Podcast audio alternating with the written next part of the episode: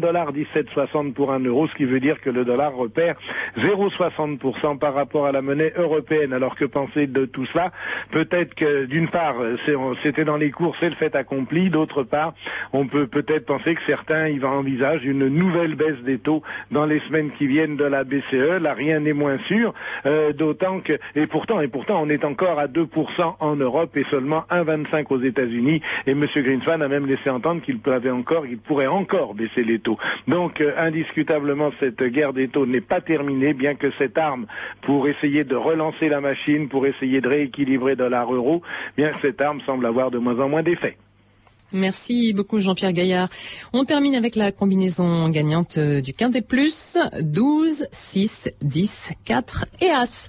Il est 14h et bientôt 4 minutes sur Inter. C'est l'heure de 2000 ans d'histoire avec Patrice Gélinet. Bonjour. Bonjour Claire et bonjour à tous. Aujourd'hui 1974-1981, les années Giscard.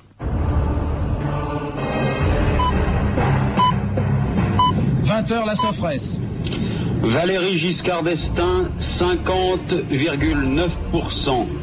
François Mitterrand, 49,1%.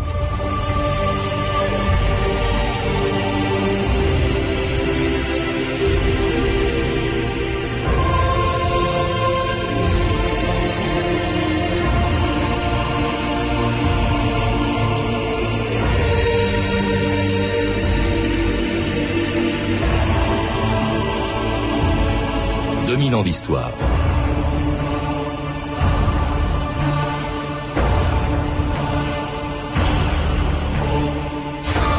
Le 19 mai 1974, en élisant Valéry Giscard d'Estaing, les Français se donnaient un des plus jeunes présidents de leur histoire. L'arrivée à l'Élysée de cet homme de 48 ans marquait aussi un tournant dans l'histoire de la Ve République. Après 16 ans de gaullisme, le pouvoir passait entre les mains d'un homme bien décidé à gouverner au centre et six ans après mai 68, a engagé des réformes qui allaient profondément changer la société française. Mais en annonçant le début d'une ère nouvelle, le soir même de son élection, Valéry Giscard d'Estaing ignorait encore les difficultés qui l'attendaient et qui allaient faire échouer une des expériences politiques les plus singulières de l'histoire de la France contemporaine. La France a choisi son président. Vous m'avez désigné, vous-même, pour exercer cette fonction. J'ai compris dans cette campagne que vous souhaitiez le changement. Le changement politique, économique et social. Vous ne serez pas déçus. Je sais que de ce jour date une ère nouvelle de la politique française, celle du rajeunissement et celle du changement de la France. C'était Valéry Giscard d'Estaing, donc le jour de son élection, le 19 mai 1974. Euh, Serge Berstein, bonjour. Bonjour. Alors dans la revue L'Histoire, qui fête en ce moment ses 25 ans, avec un numéro spécial sur les années 70, vous avez écrit un article sur le septennat de Valéry Giscard d'Estaing, une révolution manquée, euh, écrivez-vous. Est-ce qu'on peut parler de révolution quand il s'agit quand même d'un homme qui, par sa famille politique, par tempérament, n'est vraiment pas un révolutionnaire? Certes.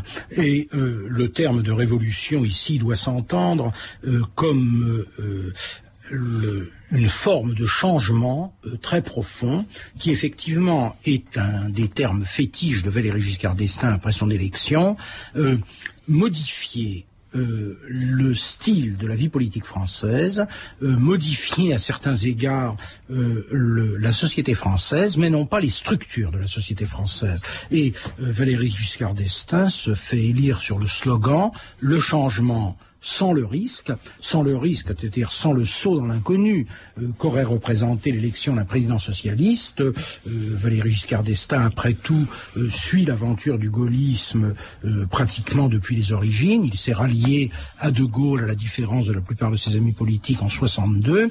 Il a été à diverses reprises ministre. Il est donc dans le sérail. Oui, mais enfin, il a fait voter non en 69 hein, au référendum qui a provoqué le départ du général De Gaulle. Mais ce que je veux dire, justement, la révolution qui se produit quand même en 74, 1914, c'est la fin de 16 ans de gaullisme. C'est d'abord d'une part, c'est un président très jeune, 48 ans, je crois qu'il n'y en a eu que deux avant lui, il y a eu Napoléon III et, Casimir Perrier, mais c'était au 19e siècle.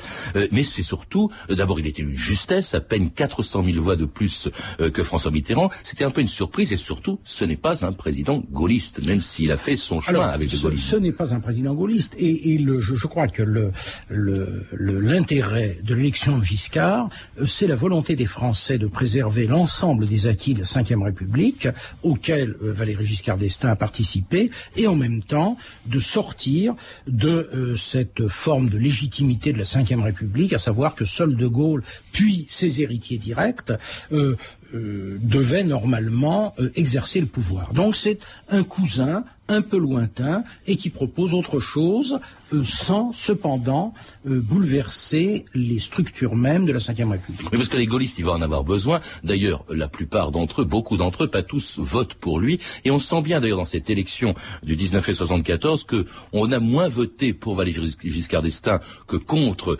le danger entre guillemets que représentait pour la droite le candidat unique de la gauche. Tout cas ce que l'on peut lire dans, les, dans quelques journaux, en tout cas du lendemain de la victoire de Valéry Giscard d'Estaing, la revue de presse Stéphanie Duncan. Oui, une victoire de justesse hein, qui fait dire à la droite qu'elle l'a échappé belle. Pour Jean d'Ormesson, dans le Figaro, c'est, dit-il, un soulagement de voir, de peu, il est vrai, le suffrage universel refuser l'expérience socialo-communiste et le collectivisme. Soulagement aussi de l'Aurore, qui la veille encore mettait en garde contre Mitterrand et sa politique de soviet, et résumait ainsi l'échéance électorale. Le dilemme est aujourd'hui sans échappatoire, la liberté ou la servitude, pour sept ans et peut-être pour toujours le journal économique Les Échos se réjouit également que la France ait, je cite, préféré la sécurité à l'aventure. En revanche, la presse de gauche, on s'en doute, la mauvaise hein, d'être passée si près de la victoire et du coup promet à Giscard des lendemains difficiles. Pour René Andrieux dans l'Humanité, Giscard, représentant du grand capital et des privilèges, est un président en sursis qu'il compte sur nous pour lui rappeler les promesses du candidat. Mauvaise humeur aussi dans Libération contre Giscard l'imposteur. Derrière le bonhomme tout miel et tout souriant, écrit Libé, se cache un personnage lié aux mania de la presse capitaliste et de la finance internationale. Libération aussi se fait menaçant. Aujourd'hui, affirme le journal de Serge Julie, il y a désormais deux France face à face. Classe contre classe, voilà bien une situation explosive. Alors, semblant répondre à Libération, Raymond Aron, dans le Figaro, rappelle que Giscard, élu au suffrage universel, est amené à être le président de tous les Français. Ah, dans La Nation, le journal gaulliste, qui lui aussi elle a un peu mauvaise après l'éviction de, Jacques Chaban-Delmas, eh bien Pierre Charpie, bon joueur, félicite Valéry Giscard d'Estaing, mais ne lui assure pas un soutien aveugle. Hein. Le mouvement gaulliste, dit-il, souhaite garder vis-à-vis du pouvoir sa liberté d'action et d'expression. L'avenir hein, ne s'annonce donc pas très facile pour Giscard, donc en mai 1974. Le septennat qui s'ouvre risque d'être l'un des plus riches, mais aussi l'un des plus difficiles de l'histoire de la Ve République, prophétise Philippe Tesson dans le quotidien de Paris. Monsieur Giscard d'Estaing a promis le changement sans le risque. Sera-t-il l'artisan d'un changement? demande Philippe Tesson. En tout cas, il prend le risque à sa charge. Un commentaire, euh, Serge Berstein, sur ces articles au lendemain de la victoire de Valéry Giscard d'Estaing Ils sont intéressants parce qu'ils soulignent au fond l'étroitesse euh, de la victoire de Valéry Giscard d'Estaing la crainte effectivement d'espèces d'aventures que signifierait un régime socialo-communiste dirigé par François Mitterrand, mais euh, il souligne aussi une des difficultés qui va immédiatement surgir pour Valéry Giscard d'Estaing, c'est-à-dire que la gauche est passée à un cheveu de la victoire. Et on s'aperçoit que une grande partie de l'opinion française, au fond, qui ne s'y attendait pas, euh, considère qu'il y a peut-être eu là une occasion manquée. Et on constate par la suite que les sondages, les élections partielles, les euh, municipales, les euh, cantonales révèlent que virtuellement la gauche est majoritaire dans le pays. Ce qui est important politiquement, Giscard ne peut pas prendre le risque de dissoudre l'Assemblée nationale. En tout cas, le, changement, Serge Bastan, dès le premier jour, on, peut l'observer. C'est un style nouveau moins guindé, euh, écrivez-vous, ou moins cérémonieux. On écoute justement Valéry Giscard d'Estaing dans cette archive le jour de son investiture, après qu'il ait descendu à pied les Champs-Élysées, abandonnant la jaquette pour le complet veston. C'était le 27 mai 1974. Et voilà le président qui revient maintenant à pied vers le palais. Content, monsieur le président? Très content. C'était comme je le souhaitais, très naturel, très vivant, très jeune. Cet accueil vous a surpris, vous a fait très plaisir Il m'a touché, il ne m'a pas surpris. Pour moi, cette cérémonie, c'était deux choses. C'était d'abord l'idée que je me fais du président de la République française, c'est-à-dire qu'il doit être un président moderne, qui doit respecter la dignité de la France et son histoire. Et à cet égard, qui doit rechercher des formules nouvelles. Par exemple, la remontée des Champs-Élysées, vous l'avez vu, il n'y a pas de cérémonie qui puisse être plus belle en raison à la fois du cadre et de la population qui était là. Étiez-vous ému Oui, j'étais ému. C'est le nouveau style de l'Élysée, alors, Monsieur le Président? C'est le nouveau style de la France. À quoi correspond, euh, Serge Gersten, cette volonté dès le début de bousculer un peu des traditions qui remontent même au-delà de la Ve République?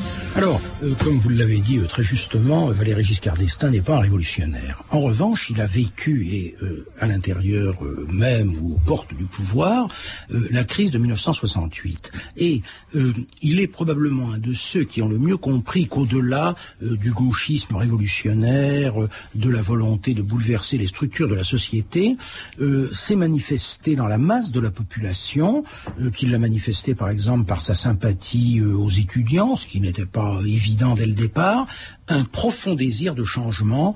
L'idée, au fond, ce que les gauchistes de 68 avaient lancé comme slogan, dix ans ça suffit, d'une certaine manière, une grande partie de l'opinion l'éprouve aussi. Alors le, oui, et par conséquent, euh, il entend assumer, il a, euh, en plus il est jeune, hein, à la différence de ses prédécesseurs, euh, il entend assumer cette volonté de changement, mais en la canalisant en quelque sorte vers une modernisation de la France et non pas, bien sûr, euh, vers le gauchisme de 68. Alors le, changement, on s'en rend compte déjà dès le début dans le choix du gouvernement euh, dirigé par Jacques Chirac. Il faut dire qu'il l'a bien aidé hein, dans la campagne électorale puisqu'il a abandonné euh, Jacques Chaban-Delmas, ce qui a ouvert une voie, le candidat gaulliste, ce qui a ouvert évidemment la voie à, à Valéry Giscard d'Estaing. Alors il y, a, il y a un gouvernement dont il écarte d'ailleurs tous les barons du gaullisme. Il y a plutôt des techniciens des gens même qui étaient réputés pour être des anti-gaullistes, Jean-Jacques Servan-Schreiber par exemple aux réformes, euh, Françoise Giroud à la condition féminine, Simone Veil aussi, avec laquelle il va entreprendre une des plus importantes réformes. D'ailleurs, il les prend tout de suite, Serge Bernstein, dès le début, 74-75. Hein, euh, je, je, les cite, la baisse du droit de vote euh, de 21 à 18 ans et du, et, du, et comment des droits civils, la loi Veil donc sur l'avortement, le divorce par consentement mutuel qui facilite la procédure de divorce, la réforme Abi sur le collège unique, c'est presque des réformes de, gauche. En tout cas, beaucoup d'entre elles ont été votées par la gauche. ce, sont des réformes de gauche. J'ajouterais qu'il y a aussi des réformes de gauche dans le domaine économique et social. Euh, par exemple, une lutte contre la crise euh, en, euh, la, en prenant des mesures qui favorisent les groupes les plus défavorisés de la société. Cette politique, moi, j'ai envie de la qualifier, au moins pour les deux premières années du septennat, de politique social-démocrate. Mmh. Hein, c'est-à-dire que on va répondre à des demandes de la société par la voie du réformisme. Alors le réformisme, c'est aussi un moyen, bien sûr, euh, d'éviter la révolution, mais en même temps, euh, c'est euh, affirmer la volonté de changer la France dans la voie de la modernisation. Alors c'est vrai, par exemple, que faire voter une jeunesse qui a manifesté pendant la crise de 68 qu'elle existait en tant que telle. Euh, euh, la prendre en quelque sorte au mot en euh, disant vous souhaitez modifier la société, eh bien, on va vous donner le bulletin de vote qui va vous permettre de le faire. c'est évidemment le type de réforme caractéristique du giscardisme. Et c'est vrai pour les réformes des mœurs, c'est vrai pour la réforme Abi, qui est pavée de bonnes intentions, qui, qui posera quelques problèmes problème euh, et qui n'a pas d'ailleurs fini d'en poser, mais euh, euh, incontestablement la volonté de moderniser la société française, de tenir compte de tout ce qui est apparu de nouveau, de tenir compte des aspirations qui se sont manifestées en 1968 est évidente. Alors la volonté aussi hein, de continuer dans ce style nouveau, dans ces rapports entre le président justement et, les Français, en, jouant de l'accordéon en public, en descendant dans le métro, en rendant visite à des détenus en prison, en, en invitant les éboueurs à petit déjeuner euh, à l'Élysée, ou en allant lui-même, d'ailleurs, dîner avec sa femme Anémone, euh, chez de simples citoyens. France Inter, Jean-Pierre Elkabach, le 23 janvier 1975, le lendemain du premier dîner du président de la République dans une famille française. Le président de la République avait annoncé, vous vous en souvenez sans doute, qu'il dînerait chez les Français. C'est ce qu'il a fait hier soir en acceptant l'invitation d'un couple parisien, les Cucciarini. Au menu, potage au cresson, bar braisé, côte de bœuf et jardinière de légumes, salade et fromage, avec au dessert une charlotte à la fraise. On a fait comme si on recevait des amis, euh, comme si on faisait un, repas familial, quoi. Tout à fait, vous voyez comment est-ce que ça se passe. Est-ce que vous avez l'impression qu'hier soir, vous avez quand même un petit peu éclairé le président de la République sur les préoccupations des familles françaises actuellement? Oui, je, je pense que ça a dû lui apporter quelque chose. Nos problèmes de travail, de logement, quelques problèmes d'inquiétude. Qu'est-ce qui vous a le plus étonné dans ce dîner? Euh, ce qui m'a étonné, c'est de l'avoir, c'est de l'avoir euh, le président de la République et Mme Giscard d'Estaing à ma table.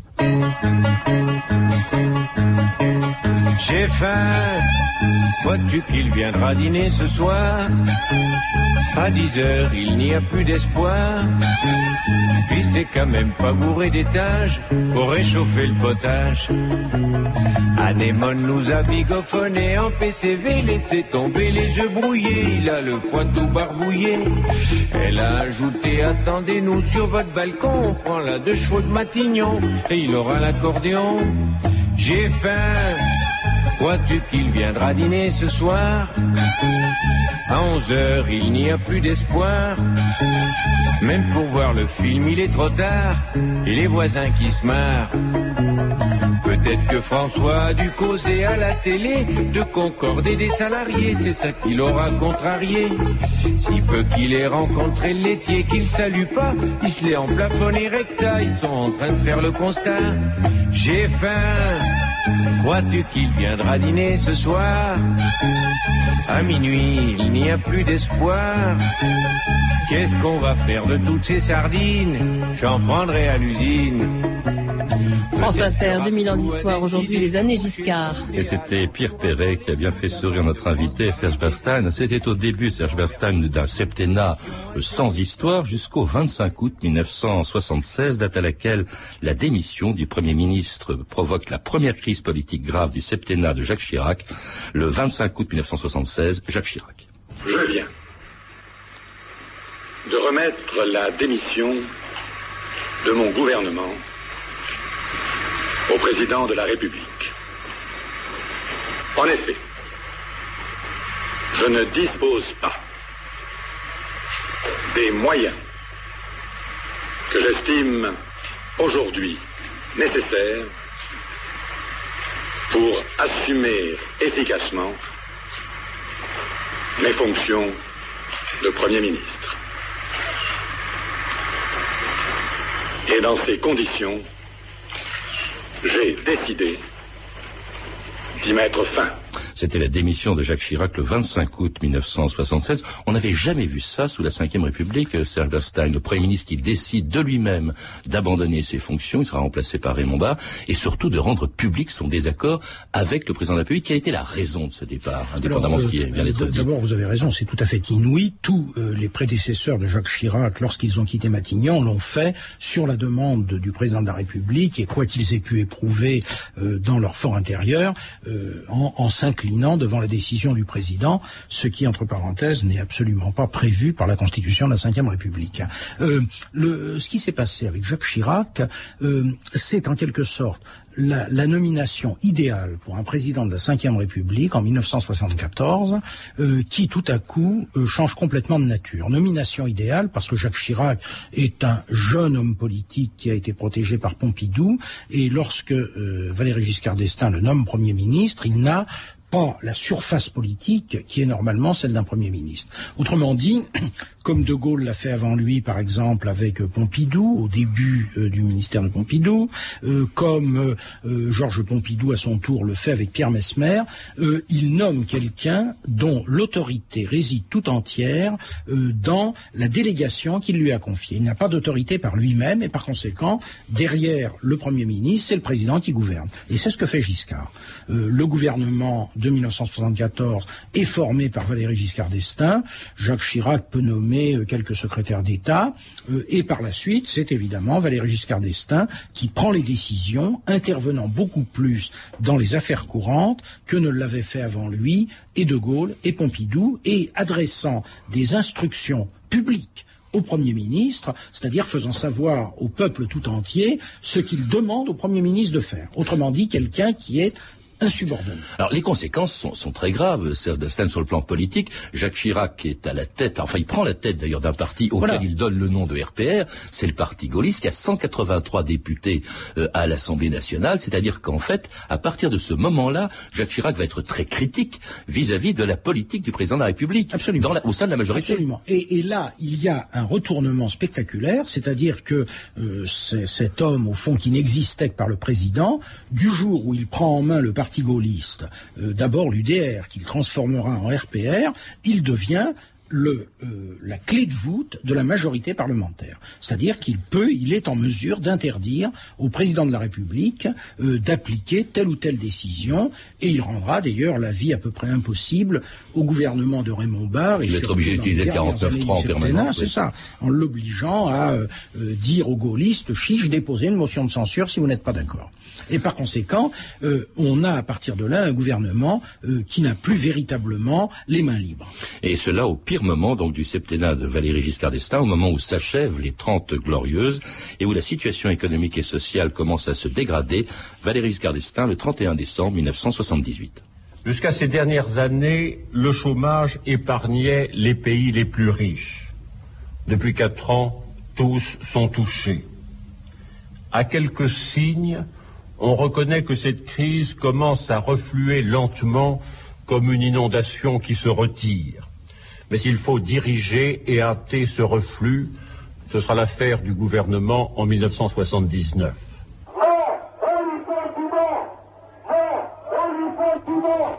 Droit au travail, droit au métier, sur ce thème, des dizaines de milliers de jeunes manifestent aujourd'hui à Paris à l'appel de la CGT et de la CFDT. Chômage Oui, je suis inscrite au chômage euh, aux environs d'une semaine à peu près. Qu'est-ce que vous faisiez avant J'étais ouvrière d'usine. Et vous avez été licenciée Licenciée, oui, fin de contrat. Avec la CGT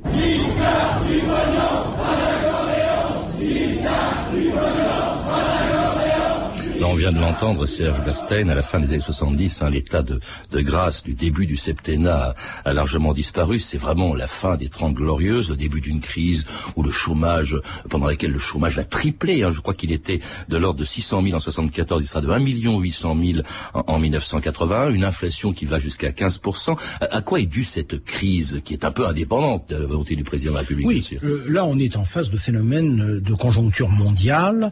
Euh, euh, c'est dû à des déséquilibres importants euh, dans l'économie mondiale et pas seulement française, dans l'économie des grands pays pétrole deux crises pétrolières. Et puis deux crises pétrolières qui révèlent en quelque sorte des dysfonctionnements anciens. Une première crise qui est antérieure à l'arrivée au pouvoir de Valéry Giscard d'Estaing, il arrive au plus mauvais moment, au moment où la crise se déclenche, euh, dès la fin de 1973, et euh, qui l'oblige d'ailleurs à partir de 1976 euh, à changer de politique et euh, au lieu de la politique au fond de réponse à une crise conjoncturelle euh, qu'il appliquait, qu'il a appliquée entre 74 et 76, on s'aperçoit que désormais on est entré dans une crise structurelle de long terme où les euh, mesures immédiates prises entre 74 et 76 ne suffisent plus. Et il y a sous euh, le, le- euh, sous Raymond Barre, sous le gouvernement de Raymond Barre, un redressement qui s'amorce et qui va être brutalement stoppé par la révolution iranienne, l'arrivée au pouvoir de pétrolier, Khomeini ouais, et le 79. deuxième choc pétrolier.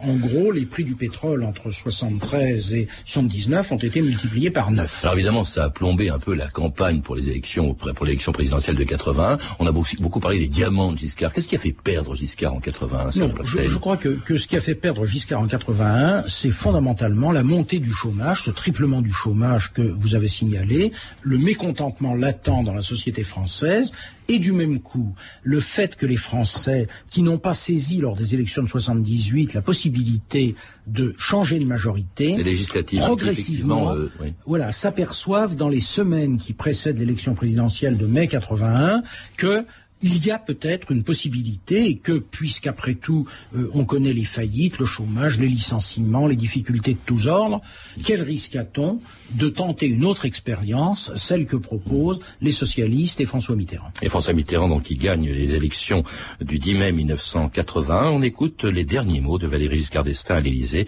deux jours avant son départ, le 19 mai 1981. En France, la période de transition politique s'achève. Après-demain jeudi, François Mitterrand entrera à l'Élysée pour prendre la tête de l'État. En fait, le septennat giscardien s'est terminé tout à l'heure à 20h. Dans un dernier message radio-télévisé, le président sortant a pris officiellement congé des Français. En ce jour, qui marque pour beaucoup le terme de grandes espérances, je sais que vous êtes nombreux à partager mon émotion.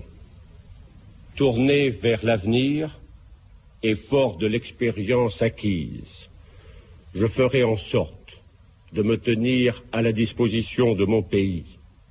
Mes vœux vont aussi à celui que les Français ont choisi pour être le premier d'entre eux.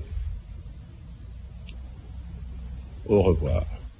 C'était un au revoir dont on se souvient, euh, Serge Bernstein, surtout quand on l'a vu à la télévision, un, un, décor lugubre, le président qui se lève euh, et qui s'en va en tournant le dos aux caméras, beaucoup d'amertume, euh, parlant d'un espoir perdu, oubliant peut-être celui de ceux qui avaient voté pour François Mitterrand, un, bilan de ce septennat.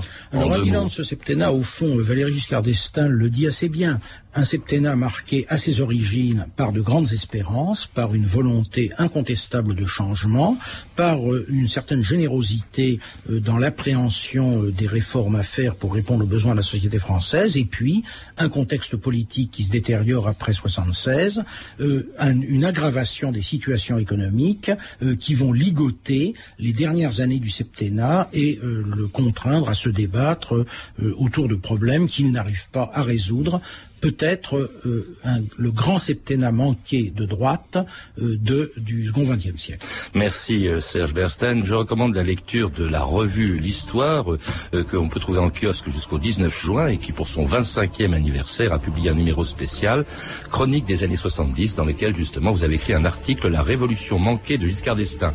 Vous êtes également l'auteur d'une histoire du gaullisme publiée chez Perrin dans la collection de poche Tempus et puis vous avez dirigé un ouvrage collectif, Les cultures politiques en France, publié dans la collection Point Histoire au Seuil, signé donc par Serge Berstein, qui était notre invité aujourd'hui. Vous pouvez retrouver ces renseignements en contactant le service des relations avec les auditeurs au 0892 68 10 33, 34 centimes d'euros la minute ou consulter le site de notre émission sur franceinter.com. C'était 2000 ans d'histoire, la technique Anne Le Guéhenec et Olivier Riotor, documentation et archivina Virginie Bleucléné, Claire Tesser et Sandra Escamez, revue de texte Stéphanie Duncan, une réalisation